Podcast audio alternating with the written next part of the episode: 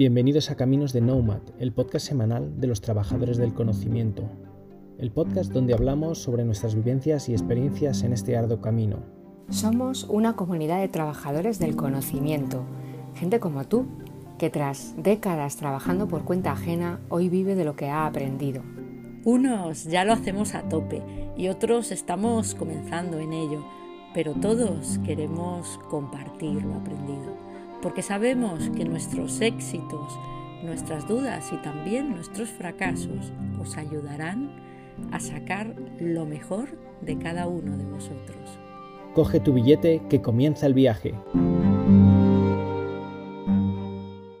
El mundo evoluciona a una velocidad que realmente nos cuesta seguir y aunque todos nos subamos con más o menos gusto al carro de la tecnología, lo cierto es que muchos no terminamos de entender del todo los cambios que se están produciendo en las personas. Destacar y aportar valor real a nuestra organización no es una tarea al alcance de todos. No nos basta con tener herramientas. Necesitamos el apoyo de personas que nos ayuden a orientarnos en la jungla de lo que está sucediendo. Por eso todos buscamos la referencia de esos colegas más digitalizados, de esos que están más al día y que nos aportan ideas.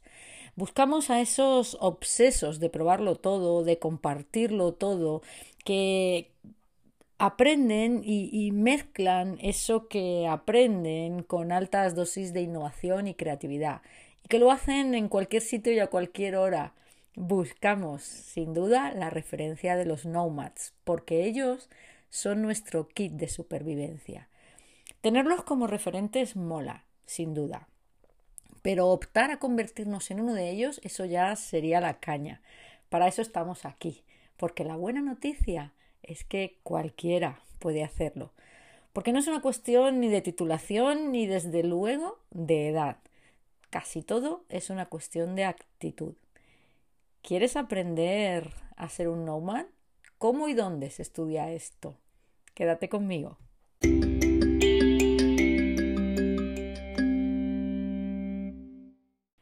Soy Virginia Cabrera Nocito, especialista en desarrollo de valor en la era digital.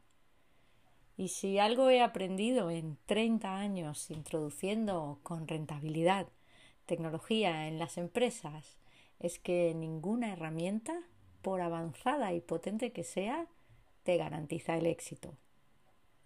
Porque son siempre las actitudes con las que nos acercamos a ellas y sobre todo los sentimientos que hacerlo nos provocan lo que hace que nos apuntemos al carro entusiasmados o que salgamos corriendo despavoridos en dirección contraria. Por eso hoy voy más allá de la transformación digital entendida como algo puramente tecnológico. Y te propongo el abordarla como un viaje tecnoemocional, para hacer que los profesionales brillen y que sus negocios crezcan, desarrollando, sí, capacitación técnica, pero sobre todo y ante todo esas semillas de actitudes digitales que sé que ya existen en todos nosotros.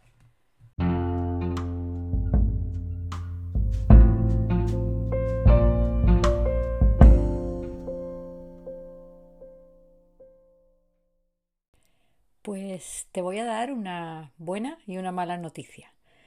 La mala es que me temo, querido, querida, que esto no se enseña en ninguna academia. Porque convertirse en nomad, ya sea para ejercer de guía dentro de tu empresa o para buscar colaboraciones con clientes y organizaciones al margen de ella, es un proceso de descubrimiento personal, un proceso personal y personalizado que cada uno debe ir construyendo con esos trocitos de tela que se va encontrando por el camino. La buena noticia, que cada uno de nosotros podemos hacerlo, que todos podemos convertirnos en unos trabajadores del conocimiento, porque todos tenemos capacidad de sobra para hacer ese proceso de mirarnos hacia adentro, buscando nuestras fortalezas y tirando de eso que ya sabemos hacer bien, aprendiendo a reenfocar lo que sabemos y sobre todo lo que seguimos aprendiendo cada uno para condensarlo todo en forma de propuestas que puedan funcionar ante los retos que hoy se nos presentan. ¿Cómo lo vamos haciendo? ¿Cómo generar nuestras propias oportunidades de avanzar a ese perfil soñado? Pues mira, yo te diría que esta es una carrera que construyes tú, pero que tiene, sin duda, seis asignaturas. La primera, la, básica, la, de por dónde comenzar, ¿no? la de primero de Nomad, la alfabetización digital. Si pretender ser un experto en todas las herramientas que hay en el mercado, hay que dominar las herramientas digitales básicas de búsqueda, de selección de información, de almacenamiento, de elaboración de pequeños o grandes contenidos digitales. Eh, herramientas de curación de contenidos, de selección de referencias, de búsqueda rápida, de, de este manejarse no solo para encontrar, esos, esos artículos y esos temas que te interesan, sino para almacenarlos de una manera tan ordenada que puedas volver a ellos cuando los necesites. Porque solo así eh, no, no, te sentirás apabullado por la ingente cantidad de información que existe en Internet y solo así podrás bucear eh, en fuentes y temas muy diversos que tal vez te proporcionen una información que no vas a utilizar en un momento dado, pero que quieres mm, sumarla a esa mochila de conocimiento que sabes que tarde o temprano acabarás usando. La asignatura número dos es la hiperconexión. Mira, las ideas surgen de tu conocimiento, pero también y sobre todo de lo que te aportan las personas con las que tú contactas. Y aunque muchos penséis que en las redes sociales hay mucho insulto, hay mucho postureo, hay mucha tontería y hay mucho abrupto, lo cierto es que en Facebook, en Twitter o en LinkedIn hay mucho oro. Hay muchas personas, muchas personas muy, muy interesantes compartiendo con muchísima generosidad. Así que crea tus tribus, crea tus grupos alrededor de estas personas, incluye todo tipo de perfiles e intereses y interactúa, pregunta, comparte, eh, da las gracias, cultiva con mimo estas comunidades porque esta es otra de las grandes claves para convertirte en un trabajador del conocimiento. Más cosas, más asignaturas. Yo diría que la tercera en importancia sería la capacidad de adaptación. Esto no lo invento yo, ya lo inventó Darwin hace ya más de un siglo, cuando dijo que no solo sobreviven los más fuertes ni los más rápidos, ni siquiera los más inteligentes, sino que lo hacen quienes mejor se adaptan al cambio. Tú tienes que aprender a valer, como diría mi abuela, tanto para un roto como para un descosido. ¿Y esto cómo se hace? Pues asumiendo que el aprendizaje debe ser constante y que está en todas partes. Haz de esta capacidad de actualizarte el eje de tu valor como profesional adaptable y aprende a aprender no solo de lo que ves, no solo de lo que lees, no solo de lo que escuchas, sino también de todos esos caldos en los que te metes, de todos esos proyectos en los que te apuntas a trabajar solo por el puro placer de aprender. Más asignaturas. Ya estaríamos en segundo de Naumann, ¿no? Eh, el humanismo. No te olvides nunca para qué haces todo esto. Y lo haces para mejorar la vida y el trabajo de otras personas. Por muy tecnológicos que parezcan, los nomads saben que las personas son importantes, que son lo más importante, de hecho. Así que aprender a escuchar de forma activa sin perjuicios lo que otros puedan aportar incluso cuando pienses a priori que no tienen nada que aportar, es absolutamente imprescindible. Reducir a la mínima expresión tuyo en beneficio del grupo o de la comunidad es eh, quizás una de las asignaturas más complicadas de aprobar, más complicadas de ir comprendiendo, porque cuando aprendes, cuando sabes, eh, nuestro ego nos juega la mala pasada de que nos hace, tiende nos tienta con hacernos sentir superiores a la media. Y esto es algo que te recomiendo, no te permitas jamás. Más cosas, más cosas. Te diría que la quinta asignatura imprescindible es el aprendizaje autodidacta. Aprender eh, de forma autodidacta no significa aprender solo significa tener ese espíritu de sabueso que no deja de buscar huesos aun cuando no se ha terminado el primero ya está buscando el siguiente.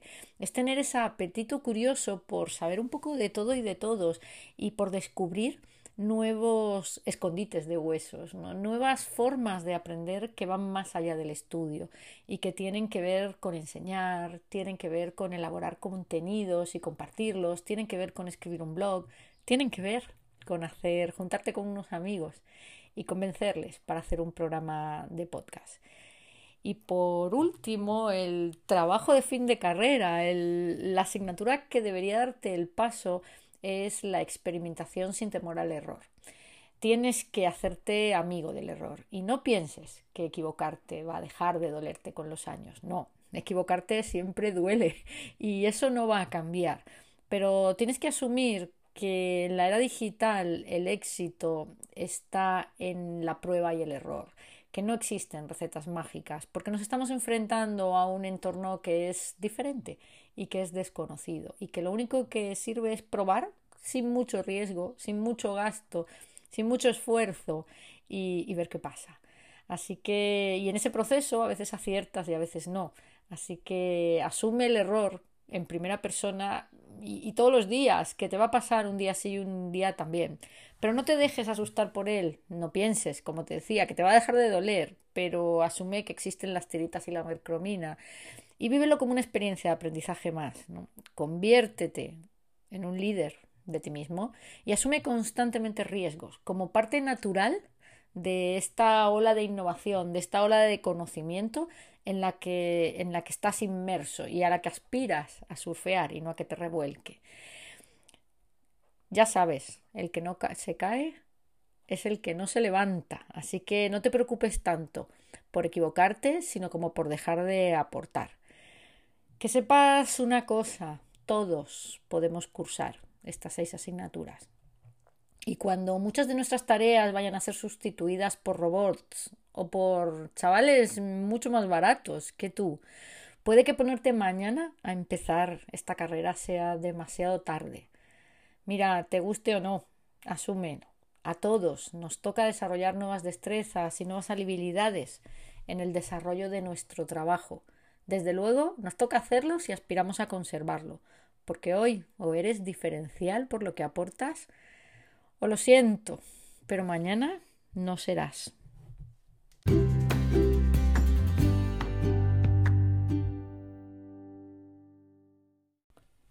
Que los profesionales podemos está claro, está clarísimo. ¿Quién se cree que no podrá manejar con cierta naturalidad las nuevas herramientas, que no tendrá nada que compartir con sus colegas, que no podrá ser cada día más flexible y que no va a mejorar nada en la forma en la que escucha, prejuzga y reduce su yo en beneficio de la comunidad. Que las personas podemos está claro meridiano, pero ¿y las empresas? ¿Están preparadas para coger nomads?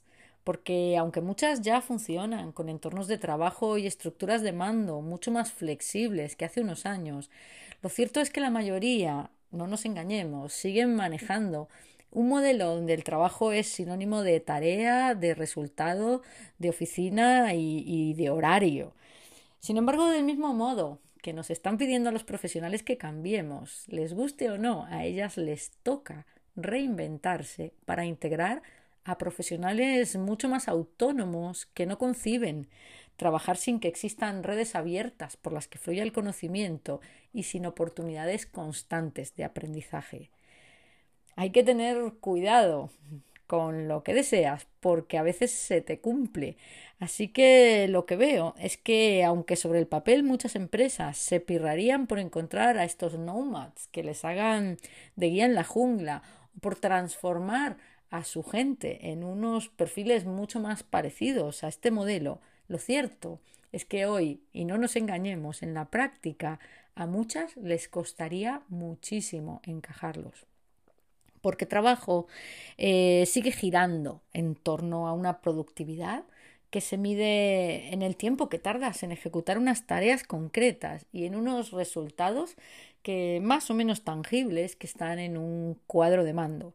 Y así las cosas, a mí me, me surge la duda y la pregunta de cómo piensan encajar a quienes aspiramos a trabajar sin horarios, haciéndolo en varios proyectos a la vez, sin más jefe que nosotros mismos y dedicando además una parte importante de nuestro tiempo a formarnos, a conectar nuevos puentes y a probar nuevas formas de hacer las cosas.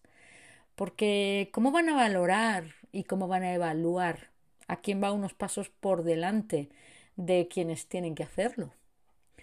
¿Podrán estas organizaciones tan de jefes y cuadros de mando convivir con perfiles mucho más originales que lo que aspiran, a lo que aspiramos, es a romper las reglas? Pues lo veremos, lo veremos. Pero hoy lo cierto es que hay que asumir que, salvo honrosas excepciones, del dicho al hecho va un trecho y que casi todas las empresas les queda un buen camino por recorrer y desde luego muchísimo lastre que soltar. Pero que ellas no hayan hecho sus deberes no implica que nosotros no tengamos que seguir haciendo los nuestros. Las organizaciones tendrán que hacer esa reinvención paralela que piden a sus profesionales.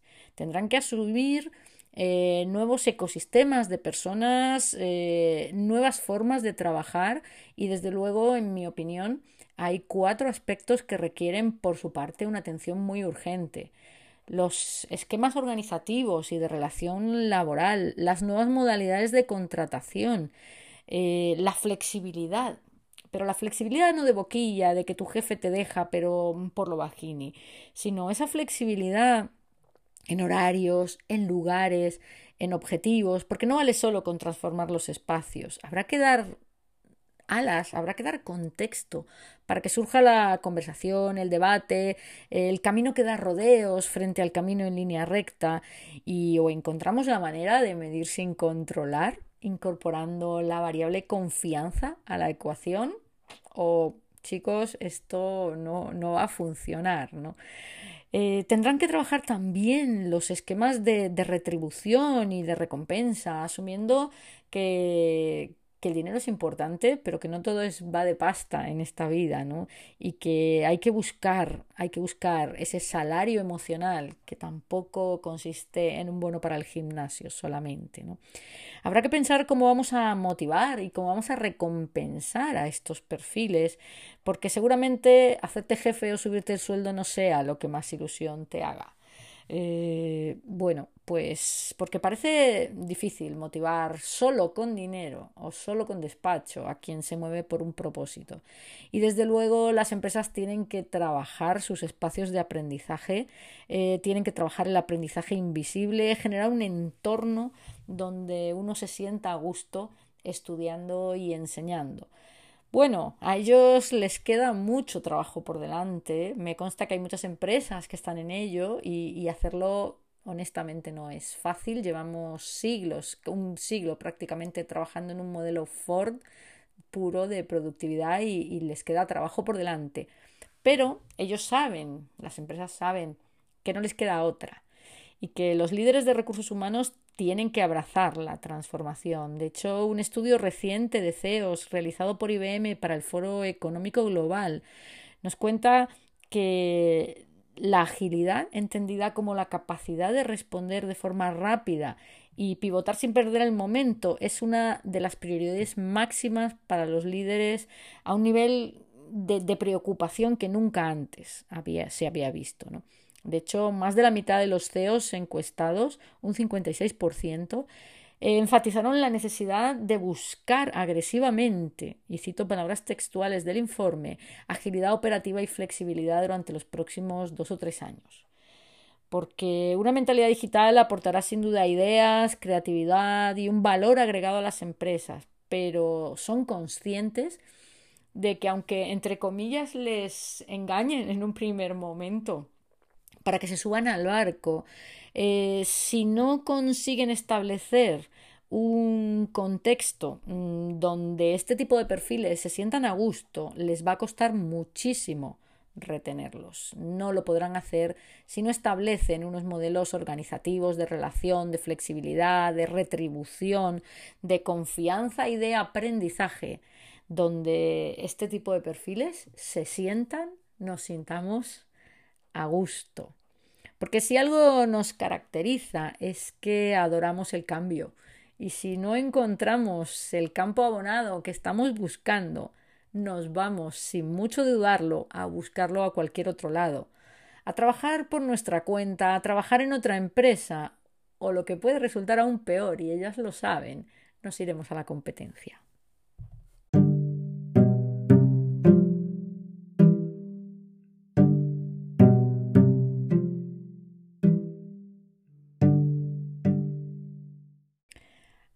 Acabo, como siempre, mi intervención en este podcast con unas recomendaciones de esas que yo llamo para pegar en la puerta de la nevera. Y hoy compensando tu posible decepción porque no haya dedicado este espacio a recomendarte titulaciones, academias o plataformas de aprendizaje, sino que lo que te haya hecho ver es que este es un proceso personal, un proceso que va contigo, que va desde ti y que tendrás que ir construyendo, como esas colchas de que salían en la casa de la pradera, ¿no? a trocitos, con trocitos de telas que vayas cogiendo aquí y allá. Vamos con esas cuatro ideas clave finales. Cuatro cosas quiero que tengas bien claras. La primera, que si hablamos de futuro del trabajo, ten muy claro que la magia está en el mix, que todos tenemos que incorporar en mayor o menor medida, en la medida en que seamos capaces, este espíritu nomad no solo para poder trabajar en otro lado y tener unos ingresos extra, sino porque nuestras compañías, las empresas que nos dan de comer hoy, necesitan desesperadamente ese tipo de actitud. Taparte los ojos con esto y pensar que esto no va contigo y que a ti no te va a llegar este momento, solo te hará llegar más tarde y peor pertrechado a un lugar al que vas a tener que llegar, sin duda. La segunda, ser un trabajador de conocimiento no consiste en hacer ni uno, ni dos, ni tres, ni muchísimos cursos.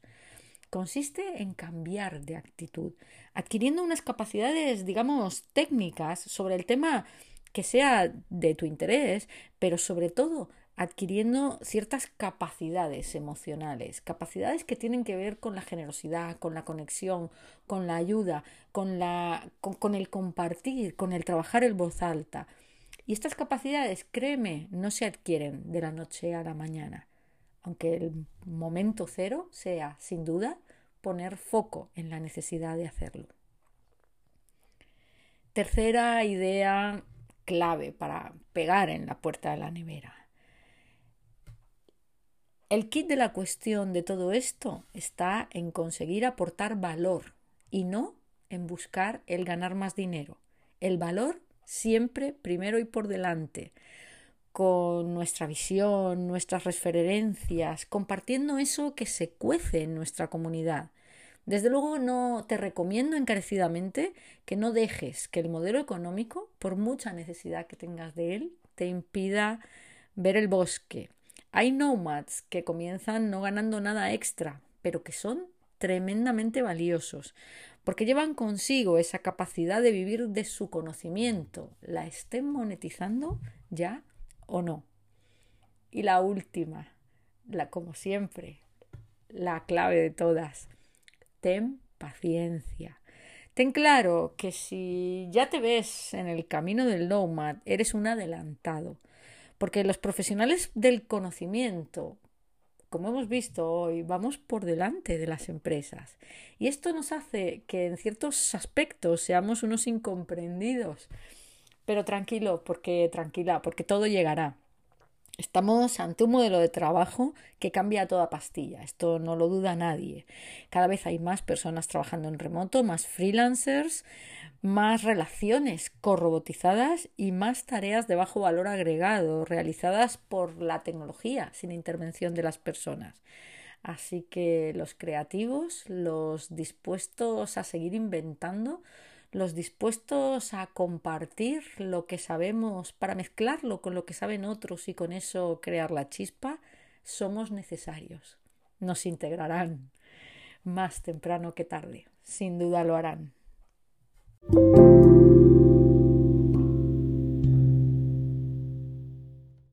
Y hasta aquí llegamos esta semana.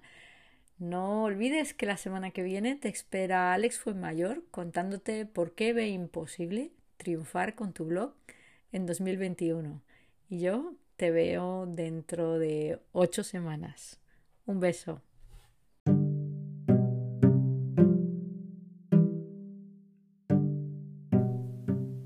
Y hasta aquí un nuevo capítulo de Caminos de Nomad el podcast semanal de los trabajadores del conocimiento.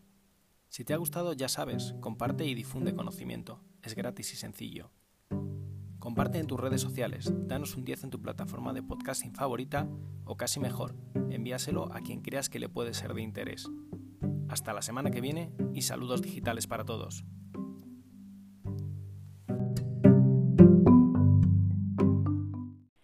Soy Virginia Cabrera Nocito especialista en desarrollo de valor en la era digital. Y si algo he aprendido en 30 años introduciendo con rentabilidad tecnología en las empresas, es que ninguna herramienta, por avanzada y potente que sea, te garantiza el éxito. Porque son siempre las actitudes con las que nos acercamos a ellas y sobre todo los sentimientos que hacerlo nos provocan lo que hace que nos apuntemos al carro entusiasmados o que salgamos corriendo despavoridos en dirección contraria.